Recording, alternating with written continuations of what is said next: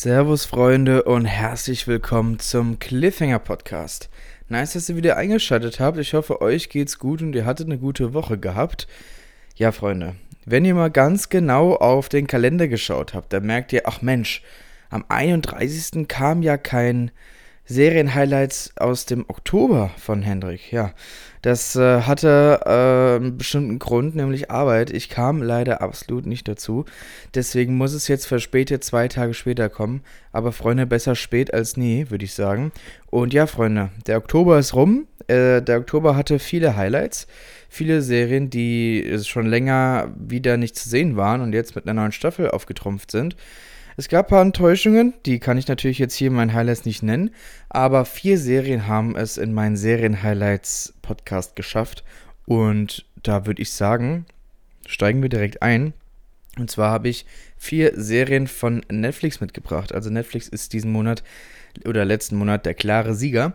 Und da ist für jeden was dabei. Einmal habe ich eine Dramaserie mitgebracht, dann habe ich eine äh, Zeichentrickserie mitgebracht, eine Doku habe ich mitgebracht und noch was zum Lachen. Und dann würde ich sagen, äh, steigen wir direkt am 1. Oktober ein. Und zwar, da hat Netflix die Serie Made hinzugefügt.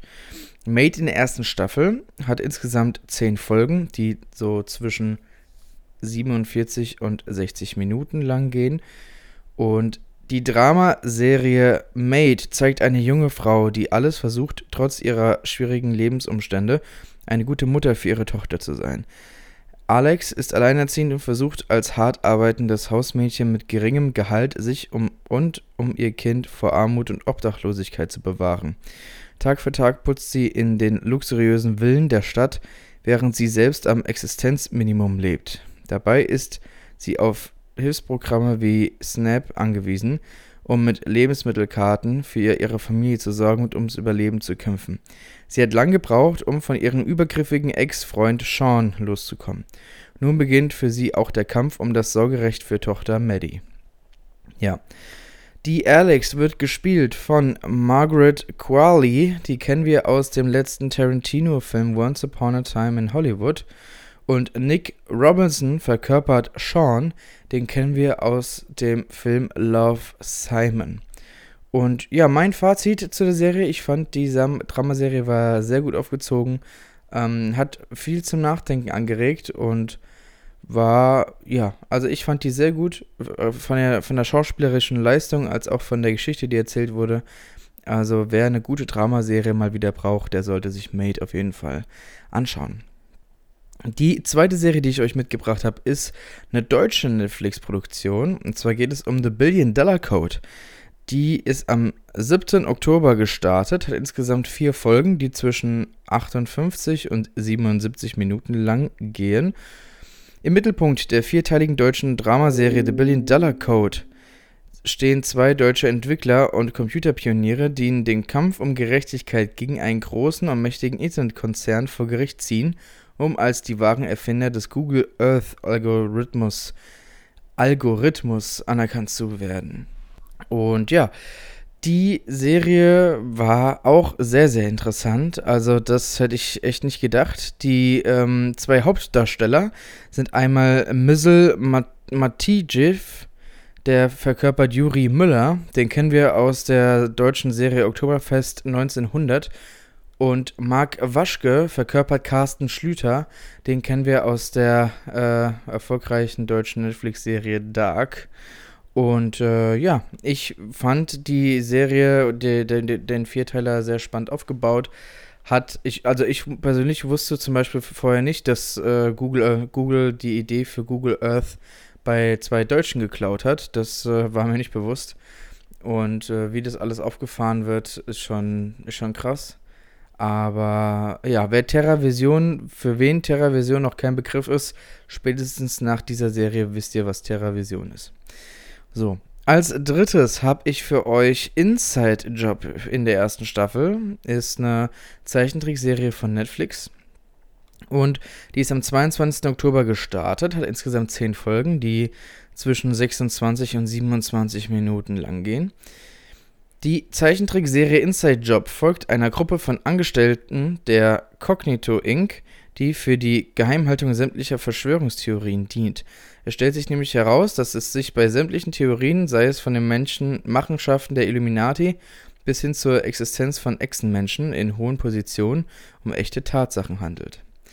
Ja, die, die Animationsserie oder beziehungsweise Zeichentrickserie fand ich sehr unterhaltsam, hat sehr viel Frisches, sehr viel Neues reingebracht. Und äh, ja, ich musste da sehr oft lachen und äh, war gut unterhalten. Deswegen fand ich die sehr, sehr gut. Die ganze Besetzung, dadurch, dass es ja eine Zeichentrickserie ist, gibt es ja nur Sprecher und da sind äh, hochkarätige Comedians äh, dabei. Lisa Chaplin und ähm, andere noch. Also da, ähm, die Stimmen kennt man auf jeden Fall. Und ja, also wer, wer eine neue Zeichentrickserie für Erwachsene braucht, die was mit Verschwörungstheorien zu tun hat, dann schaut euch Inside Job auf jeden Fall an. Kann ich sehr empfehlen. Und die letzte Serie, beziehungsweise jetzt in dem Fall die letzte Doku, die ich mitgebracht habe für heute, ist einmal unsportlich in der ersten Staffel. Die ist am 6. Oktober gestartet, hat insgesamt sechs Folgen, die zwischen 55 und 85 Minuten lang sind. Und unsportlich handelt von sechs Geschichten an der Schnittstelle zwischen Sport und Verbrechen, die in der Serie von den an den kontroversen beteiligten SportlerInnen und Sportlern der Trainerschaft und der Polizei erzählt werden.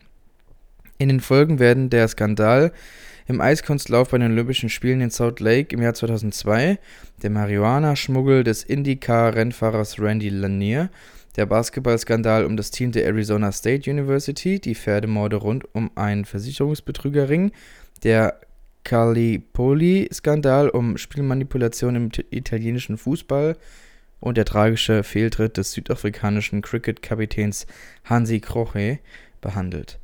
Ja, ähm, ihr könnt euch das so vorstellen, jede Folge erzählt hat eins der sechs Szenarien, die ich gerade vorgelesen habe. Und dort sitzen teilweise die echten Leute, die halt dabei waren und erzählen das alles nochmal nach mit, äh, mit Archivmaterial, aber auch mit ähm, neu gedrehten Sachen. Also das äh, sah sehr gut aufgemacht aus und hat äh, sehr viel Spaß gemacht, äh, dazu zu schauen. Und ich meine, man, man weiß ja schon eh, dass in, im Sport, sag ich mal, öfter mal getrickst wird, beziehungsweise an, an, alle nicht so fair spielen, aber was da so abging, das ist schon, das ist schon echt interessant. Ähm, ja, also, das äh, sind meine vier Highlights gewesen im Oktober. Ähm, Nochmal für die alle, die gerne mitschreiben. Zum äh, einen hätte ich da einmal Made für euch ähm, bei Netflix. Dann habe ich noch The Billion Dollar Code, Inside Job und Unsportlich. Ja, Freunde, wenn euch der Podcast gefallen hat, würde, würde es mich sehr freuen, wenn ihr bei Apple Podcast eine Bewertung gebt. Eine 5-Sterne-Bewertung plus noch einen Kommentar, würde ich mich sehr drüber freuen. Ähm, den Podcast gibt es überall da, wo es Podcasts gibt, bei Spotify, bei Apple, bei Podcast Addict, überall. Ähm, bei Instagram könnt äh, wenn ihr da abonniert, dann könnt ihr auch, äh, verpasst ihr auch nichts mehr. Könnt ihr ganz einfach so finden, wenn ihr Cliffhanger Podcast oben beim Suchverlauf eingibt. Und ja, Freunde, ich wünsche euch auf jeden Fall noch einen guten Start ähm, in den November, dass der November genauso gut wird für euch wie der Oktober. Bleibt auf jeden Fall gesund, schaut genügend Serien und wir hören uns nächste Woche Freitag bei einer normalen, regulären Folge von Cliffhanger wieder. Also, bis dann, Freunde.